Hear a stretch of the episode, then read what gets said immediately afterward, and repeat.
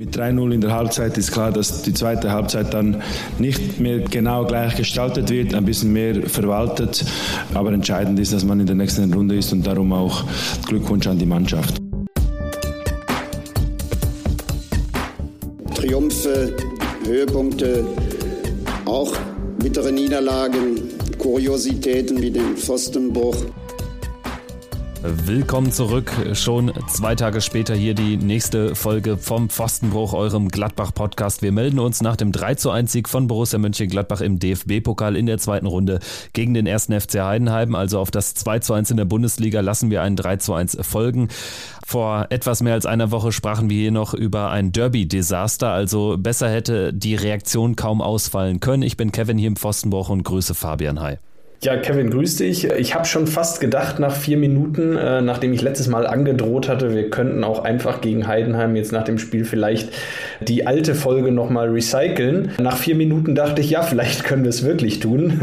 Äh, ein relativ ähnliches Tor, wieder eine Ecke äh, von, der, von der gleichen Seite äh, und äh, schon stand es 1-0. Ja, war ein recht entspannter Abend. Wie hast du es wahrgenommen? Ja, ebenfalls. Also bedingt durch dieses äh, frühe Tor wieder nach einem Eckball. Diesmal ist es Jordan. Der setzt dann direkt noch einen drauf und hätte ja sogar wenig später nach einer Viertelstunde oder nach 13 Minuten für einen der oder vielleicht den schnellsten Hattrick in der Geschichte von Borussia Mönchengladbach sorgen können. Das 3 zu 0 hat dann kurz vor dem Halbzeitpfiff Robin Hack besorgt, der übrigens sich auch äh, völlig zu Recht belohnt hat für eine gute Anfangsphase jetzt insgesamt im Borussia Dress. Es war jetzt zum ersten Mal ein Startelf-Einsatz für ihn. 3 zu 0 also zur Pause. Die zweite Halbzeit äh, plätscherte dann so ein bisschen dahin, plätscherte ein bisschen zu sehr dahin, weil wir dann auch uns einmal nachlässig gezeigt haben, aber ein nie gefährdeter Sieg für uns. Dementsprechend bin ich einfach happy und wenn man sich so die letzten Jahre anschaut, selbst in der Hochphase von Borussia Mönchengladbach in diesem Jahrtausend, die dritte Pokalrunde, das Achtelfinale Finale war keine Garantie. Also von daher ist es auch immer was Besonderes, zumindest mal die zweite Runde überstanden zu haben. Ja, und wenn man sich jetzt so die anderen Ergebnisse anschaut, dann ist das ja eine sehr, sehr interessante Runde, die uns da erwartet. Stand jetzt, die einige Verlängerungen laufen noch, wir nehmen am späten Abend auf. Stand jetzt sind es neben uns nur der VfB Stuttgart und der VfL Wolfsburg aus der Bundesliga, die sich für die kommende Runde qualifiziert haben. Ähm, auch das natürlich äh, eine sehr spannende, spannende Runde. Wenn man sieht, was da alles schon weiter ist, äh, dann gibt das auf jeden Fall ein spannendes Spiel, würde ich sagen. Und lass uns jetzt mal in die Details reingehen zum Bundesligaspiel. Im Vergleich zum Bundesligaspiel hatte Gerardo Seoane zweimal gewechselt. Also es gab jetzt nicht die große Rotation, im Prinzip genauso wie es angedacht war, wie es auch von uns prognostiziert wurde. Nämlich Manu Kone hat natürlich jetzt einen Platz sicher gehabt, nachdem er in Freiburg jetzt eben nicht ran darf, nachdem er im Bundesligaspiel nicht ran durfte, also wegen der zwei Spiele-Sperre aus dem Derby. Er hat jetzt das Startelf-Mandat bekommen. Es war am Ende letztendlich ein 4-3-3 mit Robin Hack, der zudem noch reinkam für Alassane Player, aber natürlich nicht positionsgetreu. Ich glaube, diese Pause für Player war fast erwartbar und ähm, ja, ich, ich finde auch, dass Hack äh, sich mit seinem äh, couragierten, äh, nicht immer ganz glücklichen Einsatz äh, gegen Heidenheim in der Bundesliga, äh, ja, und doch durchaus auch seine Einstellung in den letzten Spielen sich dann diesen Startelf-Einsatz verdient hat. Und ganz klar, er hat das Vertrauen auf jeden Fall zurückgezahlt in diesem Spiel. Ja, und nicht nur Robin Hack, sondern auch die andere Seite hat mir sehr gut gefallen. Nathan Gumu hat tatsächlich die Heidenheimer Defensive über die Außen schwindlig gespielt, ein ums andere Mal und allen voran dann eben auch sein Einsatz großartig, weil der Ball vor dem 2 zu 0, bevor er den reinspielen kann, da schien er schon eigentlich vertändelt zu sein, aber er setzt da gut nach und bringt den Ball dann nochmal rein und Jordan kann dann einschieben. Also auch sein Einsatz hat mir gut gefallen, die Finesse hat mir gut gefallen. Also das war insgesamt insgesamt dann auch eine, eine kluge Aufstellung, die so gefruchtet hat von Ceoane. Ja, man muss ja auch seine Schnelligkeit immer wieder sehen. Das ist ja der pure Wahnsinn, diese äh, Situation vor dem 2 zu 0. Ähm, ich glaube, Föhrenbach ist es, der, der gegen ihn steht, oder Föhrenbach oder Siersleben, einer von beiden, ähm, geben den Ball schon auf, ähm, weil sie denken, ja, okay, der geht ins Aus äh, und ein Gumu kommt noch von der Seite und äh, holt den noch und spielt den weg. Das ist ja wirklich ähm, unglaublich. Also dieser Antritt auf den ersten Metern, ähm, der hat da auf der Seite wirklich für äh, Chaos bei den Heidenheimern gesorgt.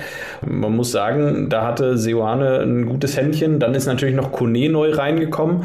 Äh, ich weiß nicht, wie du ihn gesehen hast. Ich fand fast einer der Schwächeren heute auf dem Platz. Ja sehr farblos. Ne? Also er hatte dann äh, den ein oder anderen ganz guten Antritt, aber auch in der Phase, wo Heidenheim dann noch ein bisschen mehr geöffnet hat, bedingt durch das 3 zu 1, haben sie sich dann noch ein bisschen mehr rausgetraut. Da konnte dann äh, Kone auch ein paar Mal marschieren, aber es war eher ein mittelmäßiger Auftritt, jetzt nicht nichts Besonderes, hat jetzt allerdings auch nichts falsch gemacht, also wirklich große individuelle äh, Fehler haben wir ohnehin im gesamten Spielverlauf nicht produziert, also von daher war schon okay, aber im Mittel Mittelfeld hat mir von den dreien Julian Weigel diesmal am besten gefallen, nachdem Rocco Reitz äh, der ganz klar Beste war am Samstag im Bundesligaspiel. Ja, wobei ich auch sagen muss, dass auch Reiz heute mir wieder gut gefallen hat. Äh, da, ähm, aber ja, ich gebe dir recht, äh, Weigel hat heute wirklich das, das Spiel kontrolliert, hat heute ähm, einen absoluten Anführer gegeben und ähm, das ist das, was ich von ihm eigentlich äh, ja, gerne jede Woche sehen würde. Ähm, ich finde, er wird gerade immer besser äh, und immer wertvoller für Borussia. Ähm, und mit Reiz zusammen äh, habe ich das Gefühl, dass wir dann ein sehr, sehr, sehr stabiles Mittelfeld haben, äh, egal wie sie sie dann zusammenspielen, aber ich habe immer ein gutes Gefühl, wenn die beiden auf dem Platz stehen. Ja, es wächst jetzt ein bisschen was zusammen. Wir hoffen halt weiterhin, dass dieses 1 zu 3 in Köln, diese Nichtleistung eine einmalige bleibt. Wenn, dann ist es gut, dann war es dann halt nur blöd im Nachhinein vom Timing her, ausgerechnet bei diesem Spiel. Aber bleiben wir bei diesem Heidenheim-Doppelpack. Jetzt hat äh, Jordan erneut den Vorzug bekommen vor Schwanscherer. Das war diesmal anders als am Samstag nicht komplett hausgemacht, ne, weil Schwanscherer jetzt ja auch ein paar mehr Tage zur Regeneration frei hatte. Aber Jordan hat sich dieses Mandat verdient. Er hat es ja im Bundesligaspiel schon sehr gut gemacht, hat sehr viel mit dem Rücken zum Tor agiert jetzt auch wieder und gerade im Vergleich zu Thomas Schwanscherer und seiner halben Stunde, die er dann ran durfte, war das von der Ballkontrolle her schon eine Klasse besser. Das ist schon wirklich eine gewisse Qualität, die man hat. Äh, wir haben das ja früher auch mit Embolo oft gesehen. Ähm, äh, Embolo hatte immer so ein bisschen den Nachteil, äh, wenn er gespielt hat, dann, dann war es ein bisschen wenig torgefährlich, aber ähm, diese, diese Bälle, die man vorne festmachen kann, diese ein, zwei Sekunden, die du mehr hast, wenn du jemanden da vorne hast, der, der sich so ein Gegenspieler auch mal vom Leib halten kann, der dann dazu, das dann dazu führt, dass alle anderen aufrücken können, dass an, alle anderen in einer besseren Position stehen, um den Angriff zu Ende zu spielen. Ähm, das hilft enorm und äh, das sieht man jetzt auch bei äh, Jordan und dass er sich heute mit zwei Toren nach neun Minuten belohnen konnte, äh, hat mich für ihn sehr gefreut. Ähm, ja, er muss fast das dritte machen. Äh, du hast es gesagt, das muss eigentlich schon das 3-0 sein. Ähm, und ähm, ja, da haben wir ihn sogar in der ersten Viertelstunde hervorragend auch in diese Abschlusssituation bekommen. Top-Auftritt erneut von Jordan Sierbatschö. Man muss aber auch erwähnen, Heidenheim war wirklich schwach. Gerade in der ersten Halbzeit, da kam gar nichts. Da war man unzureichend sortiert, gerade in der Anfangsphase. Dann hat man sich so ein bisschen gefangen. Nach vorne ging aber auch wirklich überhaupt nichts. Und wenn man sich so die Aufstellungen anschaut, also wir mit den zwei Wechseln, also da kann man ja noch nicht von Rotation sprechen. Heidenheim mit fünf Wechseln, das war eine klassische Pokalrotation, gerade auch, weil man den Torwart gewechselt hat. Eicher für Kevin Müller rein, dann mit den äh, Kollegen Beste und äh, vor allen Dingen auch Dingchi, dem Torschützen vom Wochenende, zwei absolute Stammspieler draußen gelassen über die komplette Spieldistanz. Also das war dann eine Aufstellung, die hat jetzt auch kein Angst und Schrecken verbreitet. Ja, und vor allem dann nicht, nachdem das Spiel angefangen hatte, nachdem es schnell 2-0 steht. Das führt natürlich auch nicht dazu, dass wenn du Spieler hast, die jetzt in der Bundesliga für Heidenheim noch nicht so die tragende Rolle gespielt haben, ähm, wenn du dann schnell 2-0 hinten liegst, dann hilft das nicht gerade, da, hilft das für sie nicht gerade, dass sie Selbstvertrauen sammeln und das ähm, hat Borussia dann natürlich in die Karten gespielt. Heidenheim hat dann viel Ballbesitz äh, zwischen Minute 15 und 35. Ähm, aber das war ja komplett brotlose Kunst. Also da war ja ähm, nicht ein guter Abschluss dabei. Borussia äh, wird da ein bisschen zu passiv in der Phase. Ähm, da muss man vielleicht ein bisschen mehr in den Situationen, in denen man dann den Ball hat, muss man dann vielleicht auch ein bisschen mehr für die eigene Spielkontrolle tun. Das wird dann in der zweiten Halbzeit wieder etwas besser. Äh, nichtsdestotrotz stand man defensiv sehr gut. Das hat mir, hat mir auch wieder gut gefallen. Das war so ein bisschen wie äh, im Bundesligaspiel am Samstag, äh, sobald Heidenheim dann das Spiel machen musste und äh, selbst gefordert war, äh, waren die Mittel die, der Heidenheimer da doch auch heute wieder begrenzt. Ja, wir können ja mal das auch zum Anlass nehmen, um diese grundsätzliche taktische Herangehensweise von Gerardo Seuano und seinem Trainerteam zu analysieren. Also es ist ja wirklich ein bemerkenswerter Fußball, wenn wir gegen einen Aufsteiger, der limitiert ist, der uns, äh, gerade was die Einzelspieler betrifft, wenn man die übereinander legt, deutlich unterlegen ist, wenn man tatsächlich dann, ja, ich will nicht sagen passiv äh, spielt, aber wirklich dem Gegner komplett den Ball überlässt. Also im Prinzip ähm, ist das eine totale Abkehr dann auch äh, vom Farke-Fußball aus der vergangenen Saison. Das war schon klar, dass wir da jetzt einen anderen Ansatz äh, wählen würden, aber ich habe jetzt gerade nochmal im Verhältnis von Köln jetzt zu Heidenheim, hat man nochmal echt gemerkt, dass äh, Borussia jetzt gerade auch auf Ergebnisse geht. Ne? Und das, das finde ich, ist jetzt in dieser Saisonphase auch das einzig Richtige. Jetzt in Freiburg bin ich mal gespannt, ist vom Ansatz her sicherlich wieder ein anderes Spiel, weil wir da jetzt auch eben nicht aus der Favoritenrolle hinfahren. Aber wie betrachtest du das? Wie analysierst du die Herangehensweise von Seoane? Ich finde das gut, äh, dass Borussia so variabel spielt. Also es gibt Phasen, in denen, in denen wir mal hinten drin stehen. Es gibt Phasen, in denen äh, Borussia sich dann aber auch äh, mal hinten rausspielt, versucht auch Drucksituationen spielerisch zu lösen. Borussia ist aber auch immer in der Lage, ähm, dann, und das ist, glaube ich, der große Unterschied zum letzten Jahr, in Drucksituationen einen langen Ball zu spielen und auch den langen Ball festzumachen, um dann ähm, gefährlich, gefährlich die freien Räume zu besetzen. Und das ist genau diese Variabilität, die mir im letzten Jahr komplett gefehlt hat. Ähm, da ging es immer nur ähm, mit Ballbesitz von hinten rausspielen. Das war sehr berechenbar. Die Gegner konnten sich darauf einstellen, wenn du Borussia letztes Jahr hoch angelaufen hast als Gegner, dann hattest du große Chancen, den Ball äh, in Tornähe 30, 40 Meter ähm, entfernt vom Tor von Borussia auch zu erobern. Ähm, und äh, Borussia hat es nicht geschafft, über lange Bälle ähm, auch freie Räume dann äh, hinter den äh, angreifenden äh, Ketten zu nutzen und das, pass das passt jetzt deutlich besser. Ähm, die Variabilität ist größer. Ich musste auch dann American Football denken. Äh, wenn du es beim Football nicht schaffst, dein, dein Laufspiel und dein Passspiel beieinander zu haben, äh, dann wird es verdammt schwer, ein Spiel zu gewinnen. Und ähm, so ist das eben im Fußball auch, äh, wenn, man's, wenn man denn so will. Jetzt müssen wir auch über die zweite Halbzeit sprechen. Ich meine, aus Borussia-Sicht äh, fällt mir da gerade nicht eine einzige nennenswerte, äh, richtig gefährliche Situation ein. Allenfalls noch Weigel, der aber einen schlechten Abschluss hatte, als er da so aus 12, äh, 13 Metern frei zum Schuss kam.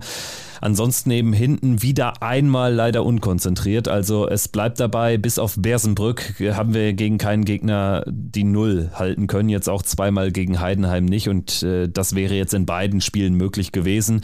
Jetzt fällt dieses Tor natürlich in einer anderen Situation. Wir waren schon 3-0 vorne, das Spiel im Prinzip schon im Hafen, aber will man natürlich trotzdem nicht haben, zumal man am Ende dann, ja, Heidenheim zumindest nochmal so eine, so eine halbe weitere Luft gibt und die natürlich dann nochmal alles versuchen, den ein oder anderen Eckball, runden Ball äh, bekommen.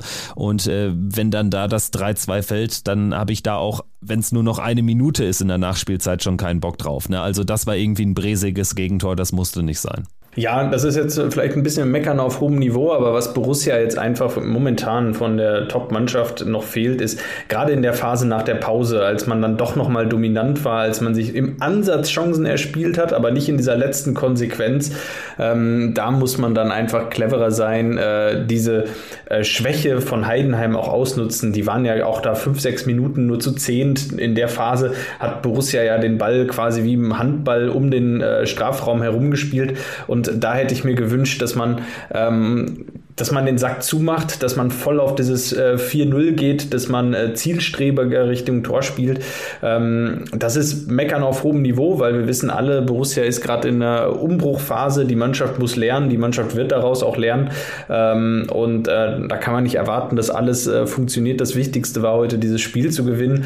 Und ähm, ja, wenn ich äh, jetzt hier auf hohem Niveau mecker, dann muss ich die Mannschaft auch dafür loben, wie man auf dieses 3-1 reagiert hat. Ähm, da äh, hatte ich ja doch auch Angst, dass man wie in den letzten Jahren, wo es öfter mal passiert ist, dann nach so einem Gegentor äh, auch so ein bisschen einbricht und zusammenfällt. Äh, das ist in dem Fall überhaupt nicht passiert. Borussia ist stabil geblieben, äh, bis auf äh, ja, ein, zwei Ecken und äh, lange Bälle in den Strafraum hat man nichts zugelassen. Und ähm, ja, das war gut. Ich fand auch vor allem Luca Netz, wie, ähm, ja, ähm, wie er heute gespielt hat, wie er sich in den letzten Wochen macht, äh, wie er sich in diese äh, Linksverteidigerposition dabei Borussia reinspielt und da auch festspielt, äh, finde ich sehr bemerkenswert.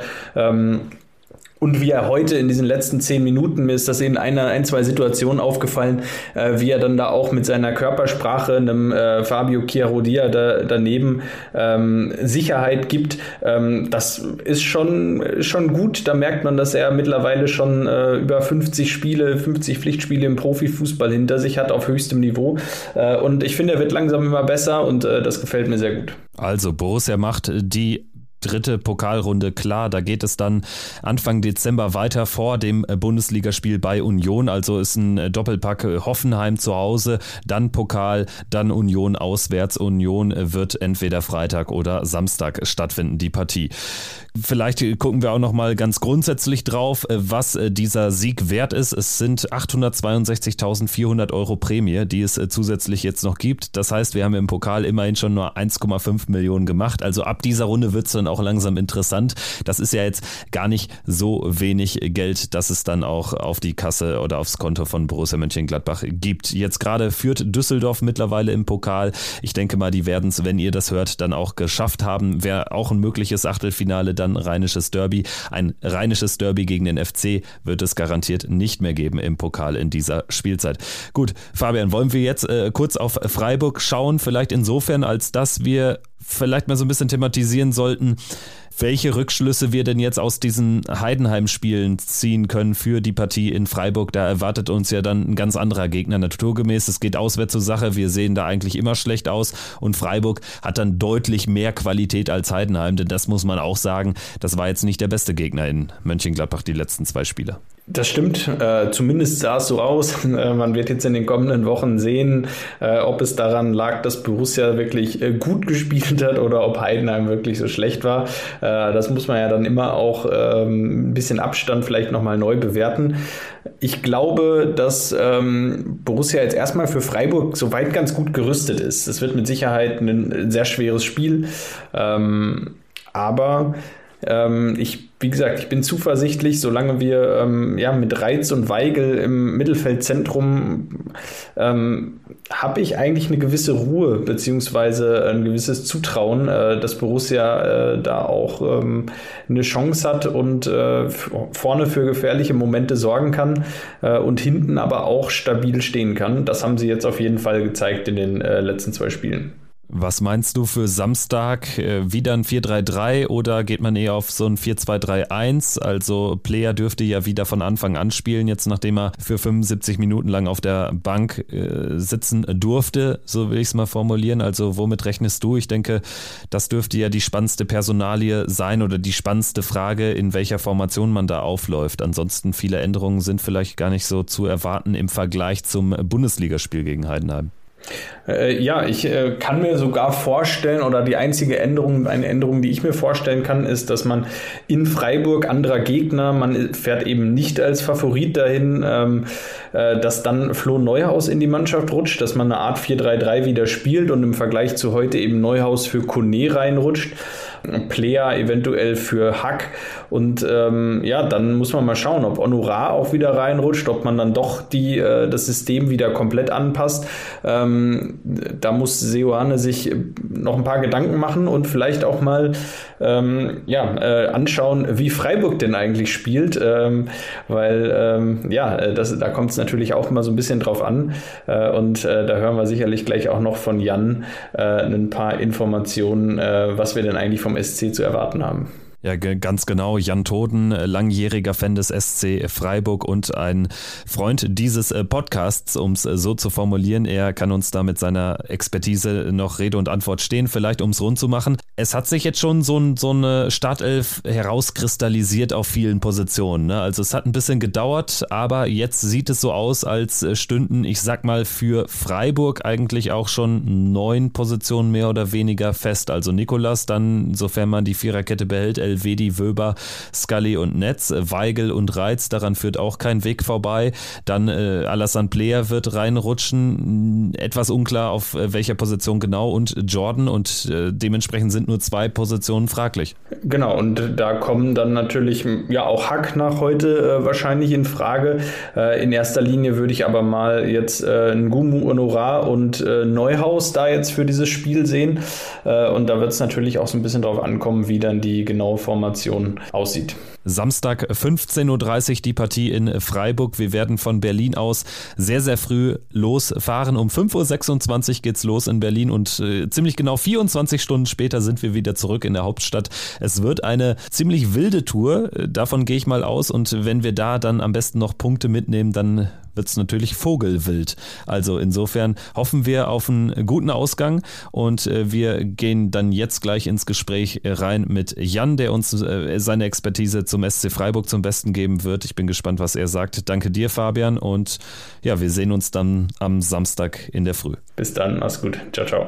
Mir sitzt jetzt gerade in einem Retro-Trikot des SC Freiburg entgegen Jan Toden. Seit Kindheitstagen Fan des SC Freiburg. Grüß dich, Jan. Hi. Hi Kevin, ja, freue mich, dass ich äh, mal die Möglichkeit bekomme, bei im Podcast aufzutreten. Ähm, genau, habe gedacht, wie mache ich mich schick und habe mein altes Volker Finke Retro-Shirt angezogen. Ja, dir noch äh, nachträglich Glückwunsch zum Geburtstag. Die drei Punkte äh, habe ich dir letztes Wochenende schon geschickt. Die kamen aus Heidenheim.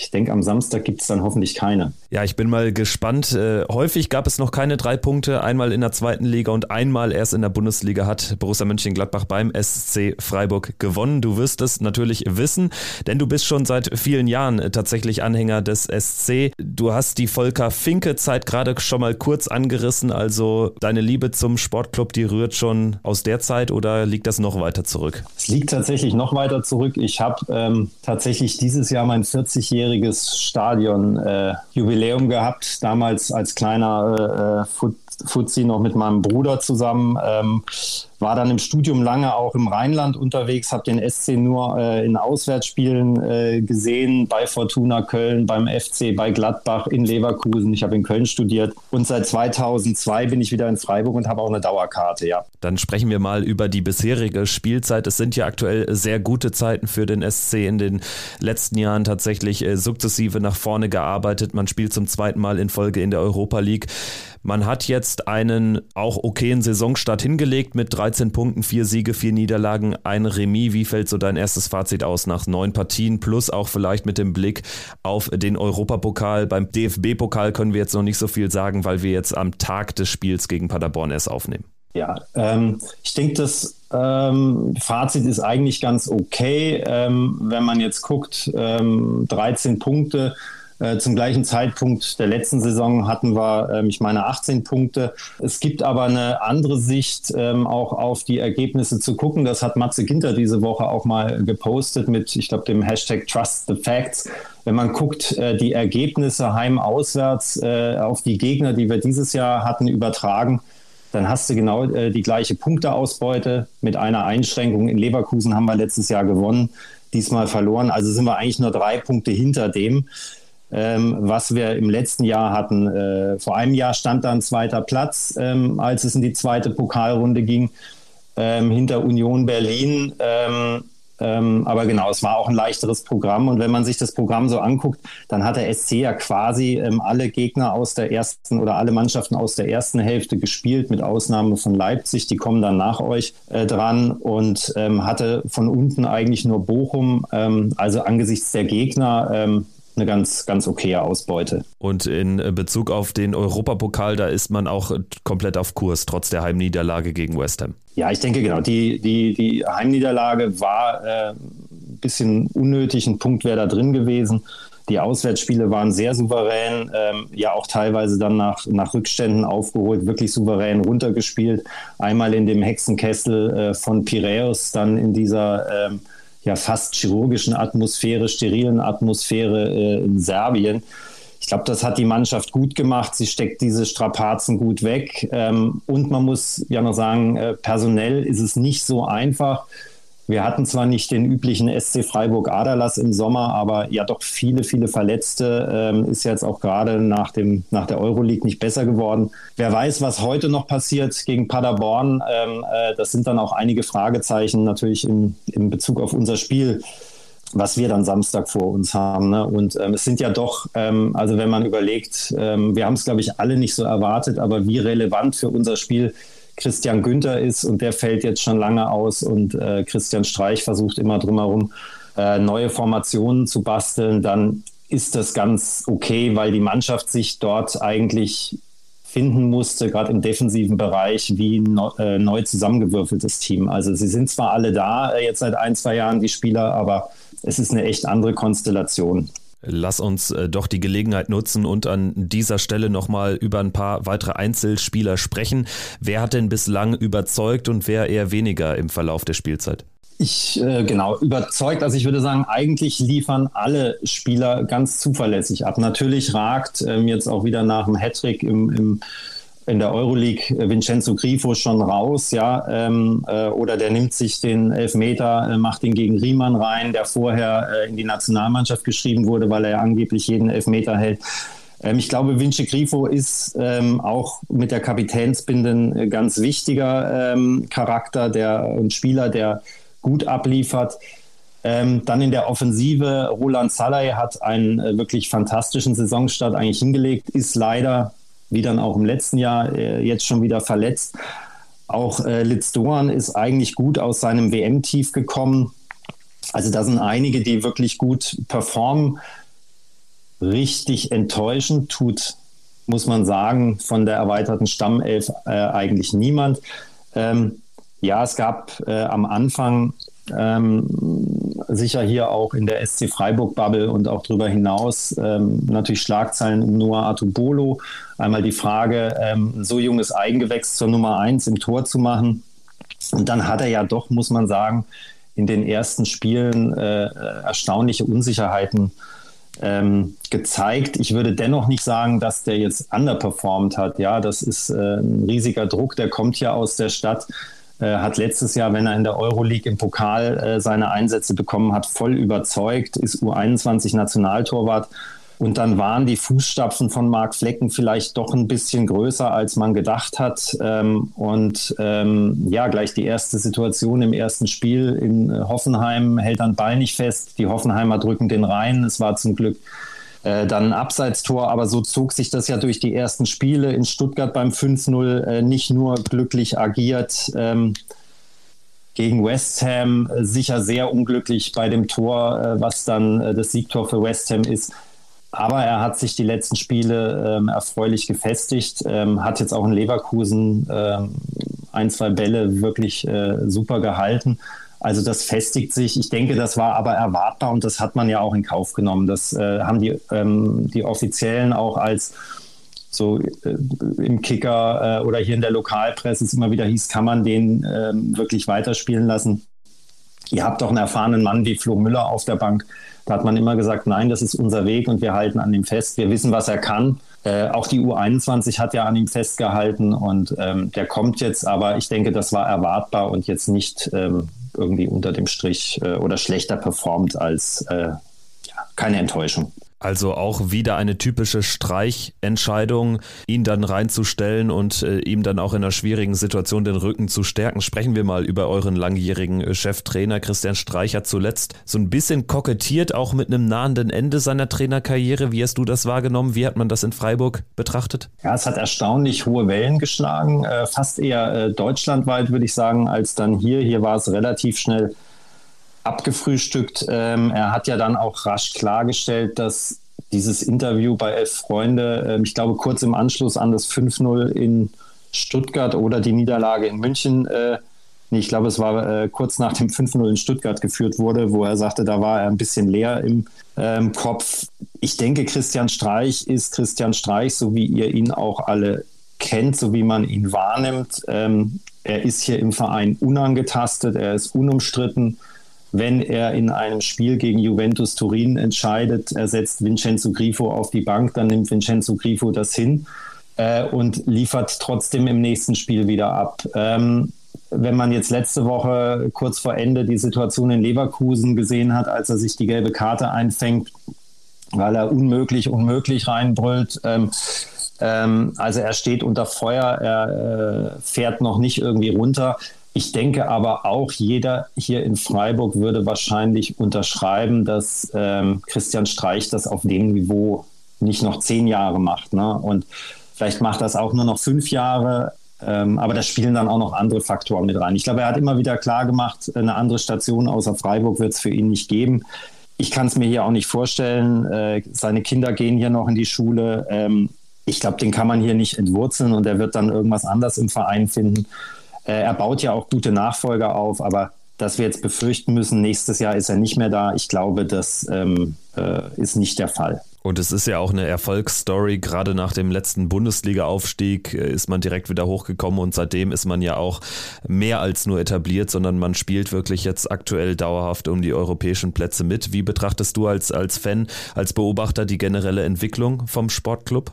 Die ist natürlich gigantisch in den letzten Jahren nach Corona. Ne? Wir hatten, ähm, äh, da kam dann Corona, da kam das neue Stadion. Äh, die Saison war ein bisschen wackelig. Äh, man bekam hier so ein bisschen Sorge, oh Gott, vielleicht geht's runter und wir haben auf einmal ein großes Stadion und äh, es gibt genug Städte in, in Deutschland. Ich muss nur Aachen und den Tivoli sagen, ähm, wo ähm, irgendwelche Bauruinen in, äh, durch niedere äh, oder Mannschaften niederer Ligen ähm, beheimaten.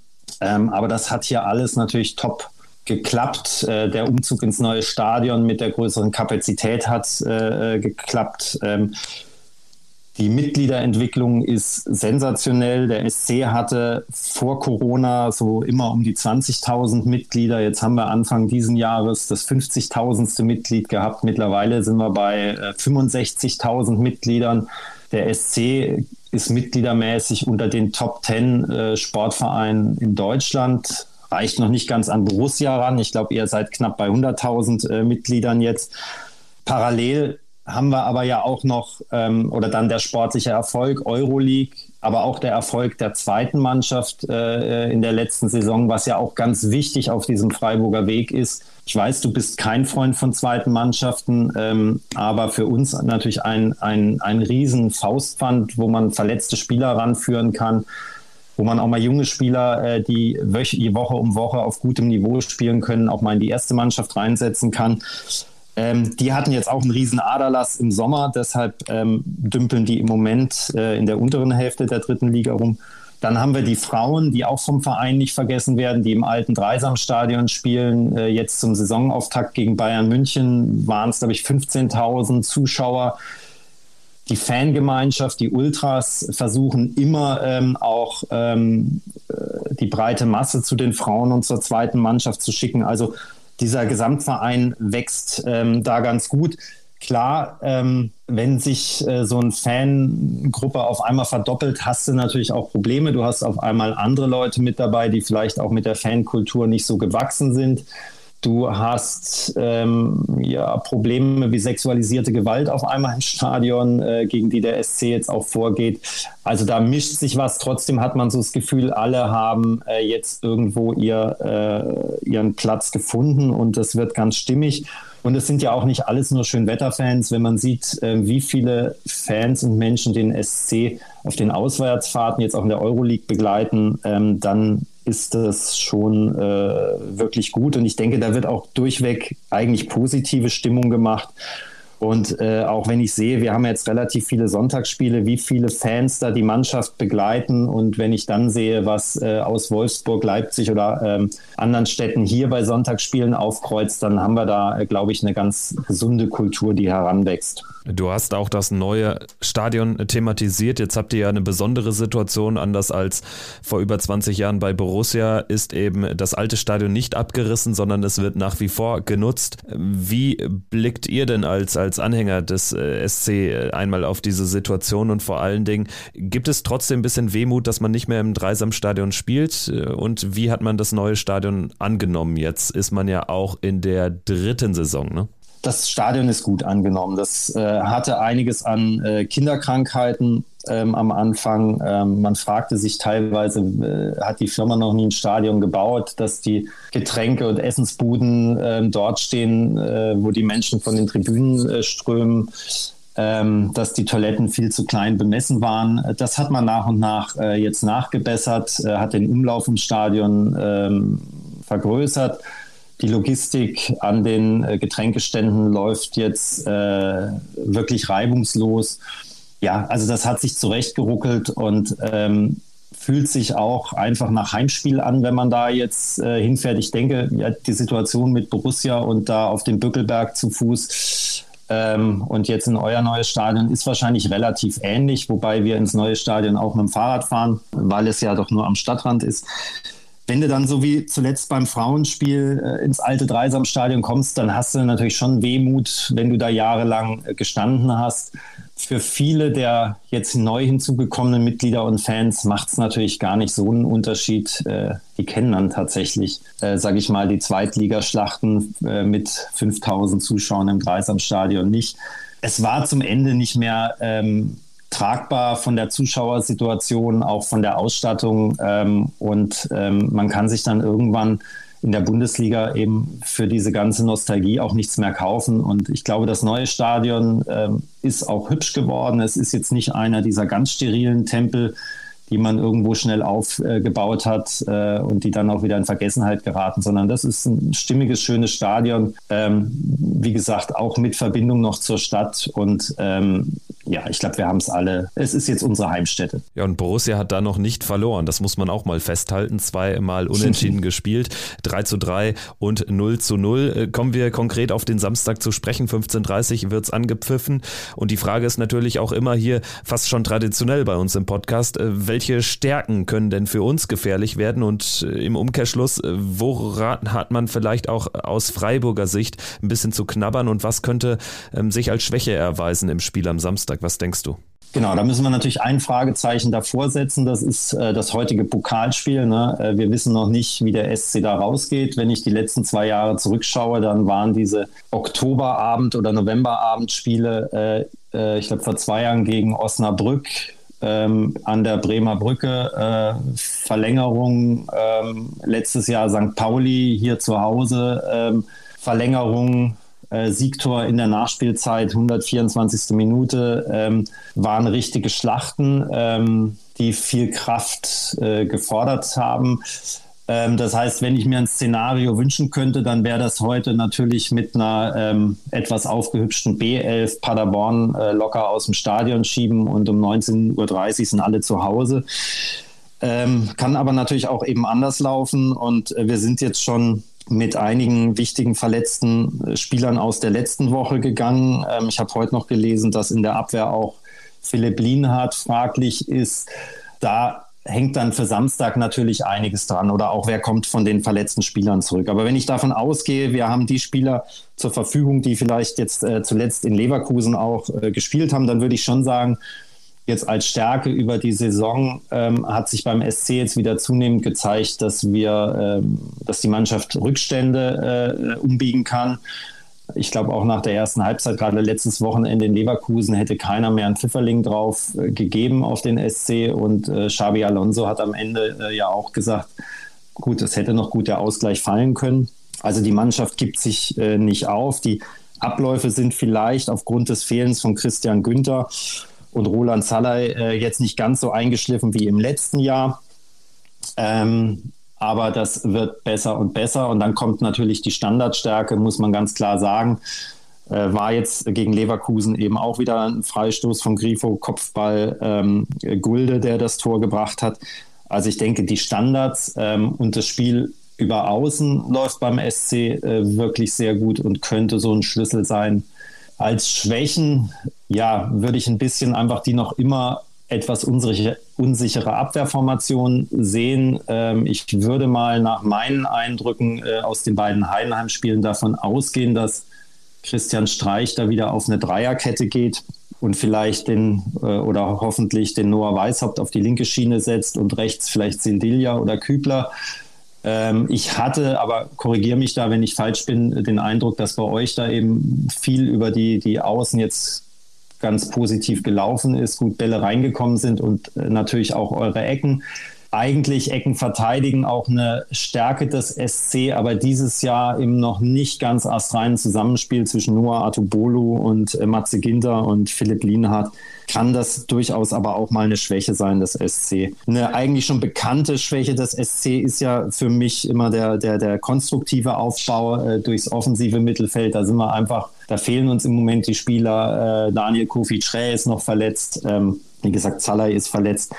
Also da kommt wahrscheinlich weniger Power, als, äh, äh, als ich es mir wünschen würde. Aber über unsere Außen läuft es doch wieder ganz gut. Wie eingangs erwähnt und wie aber auch alle Borussen-Fans wissen, in Freiburg gibt es traditionell nicht ganz so viel zu holen. Jetzt wollen wir nicht zu defetistisch sein aus Gladbacher. Sicht, aber wir müssen uns ja ehrlich machen und sagen, Vielleicht müssen wir da irgendwie eine Niederlage anders kompensieren. Das heißt, die Frage, was kann man denn in Freiburg ansonsten erleben? Wie kann man denn vielleicht, wenn man irgendwie noch einen Tag länger da sein sollte, den Abend noch verbringen, wenn man noch ein bisschen Zeit hat? Kannst du Kneipen empfehlen, etc.? Auf jeden Fall. Ich denke, dass äh, Freiburg da äh, auch äh, für Fans ähm, einiges zu bieten hat. Ich glaube, all die, die schon häufiger äh, auf Auswärtsspielen in Freiburg waren, kennen wahrscheinlich den Schlappen, der äh, ziemlich zentral am Bertholdsbrunnen ist. Das ist eine ganz schöne Mischung aus Studenten, Touri-Kneipe, aber eben auch Fußballfans sind dort gerne gesehen, auch Auswärtsfans. Dann finde ich auch für Fußballfans schön den äh, Atlantik äh, oder das Atlantik, äh, auch eher mit studentischem Flair. Ähm, Fabian und du, ihr wart ja letztes Jahr oder vorletztes Jahr beim Auswärtsspiel, genau nach dem 3 zu 3 mit dabei. Wenn man es eher klein und indie möchte, ähm, gibt es eine sehr feine ähm, Fußballkneipe, das Swamp in der Schwarzwaldstraße. Äh, Leser von Elf Freunden werden das auch kennen, weil der frühere Wirt, der Chico Policiccio, der leider vor zwei Jahren verstorben ist, äh, hier wirklich eine feine Fußballkneipe aufgebaut hat, äh, wo auch immer wieder Menschen aus dem SC-Umfeld da sind und zwischendrin mal eine Indie-Band spielt. Wenn das Swamp voll ist oder wem es zu verraucht ist, da gibt es nebendran noch das Flamingo, auch eine schöne geräumige Kneipe. Also ich glaube, da lässt sich was finden. Wenn ich so rausschaue ähm, aus dem Fenster, ist die Biergartenoption diesmal nicht gegeben. Aber gut, das kommt Anfang November auch nicht wirklich äh, überraschend. So sieht's aus. Ich danke dir sehr, Jan, für all die Tipps und vor allen Dingen auch für die Einschätzung zum, zum SC. Ich freue mich, wenn wir uns am Samstag sehen und dann bin ich mal gespannt, wie die Partie aussehen wird, wie es ausgehen wird und ob wir vielleicht zum dritten Mal in Folge dann unentschieden zumindest holen aus Gladbacher Sicht. Ja, ich freue mich auch, euch zu sehen und äh, genau hoffe, es bleibt bei eurer Anreise noch genug Zeit für ein Getränk vor und nach dem Spiel. Wenn die Deutsche Bahn abliefert, dann sollte das klappen. Also Stand jetzt sind wir drei Stunden vor Anpfiff da und äh, da ist dann sogar eine Stunde Luft, die die Bahn dann äh, noch an Verspätung reinfahren kann und wir hätten trotzdem noch genügend Zeit. Ich freue mich sehr. Äh, bedanke mich an dieser Stelle fürs Zuhören. Das war der Pfostenbruch nach dem zweiten Spiel gegen Heidenheim und vor dem ersten in dieser Saison gegen den SC Freiburg am Samstag. Danke fürs Zuhören und bis zum nächsten Mal. Macht's gut. Dann sprechen wir nicht nur über Freiburg, sondern auch über die DFB-Pokalauslosung mit Borussia Borussia Mönchengladbach im Topf. Am Samstag gegen 15.45 Uhr in der Halbzeit des Frauen-Bundesligaspiels wird das ausgelost. Also bis dahin macht's gut. Ciao. Triumphe, Höhepunkte, auch bittere Niederlagen, Kuriositäten wie den Pfostenbruch.